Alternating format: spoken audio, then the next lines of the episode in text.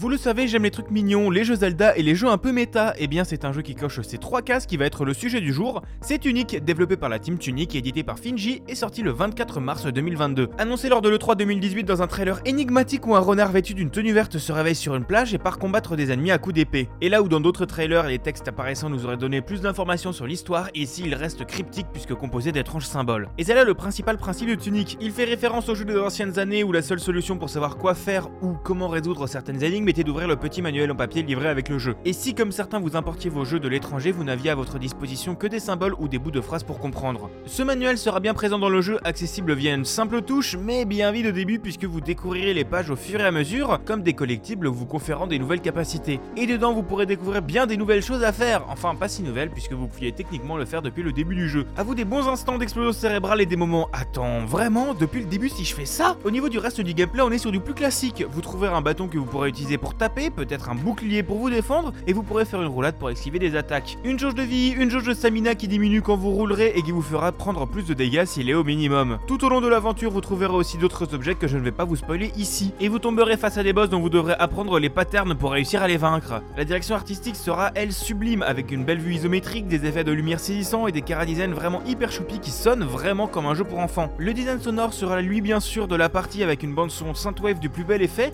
et au niveau du manuel, on pile dans l'ambiance des vieilles notices NES avec des schémas, des dessins, des agrafes au milieu et même des vieux défauts d'impression. Mais est-ce que je recommande Tunic? Oui, bien sûr, même si j'ai malheureusement été déçu d'une partie de la fin. Disons que certains combats perdent un peu le côté jouissif de l'apprentissage de pattern pour juste une suite d'ennemis agaçants, et comme dans beaucoup de jeux à la Hollow Knight, on peut se retrouver perdu, ne pas savoir où aller, ou juste louper un item super important du jeu. En conclusion, n'hésitez pas à jouer à Tunic et à utiliser le mode invincible si vous en avez marre. L'ADA et l'histoire qu'on découvrira au fur et à mesure valent franchement le coup, et n'hésitez pas à vous plonger dans votre manuel, il se peut que certains secrets optionnels s'y cachent, et mais aussi bluffé pour le coup. En tout cas, ça coûte 28 euros, c'est dispo sur PC et Xbox, et également dans le Xbox Game Pass.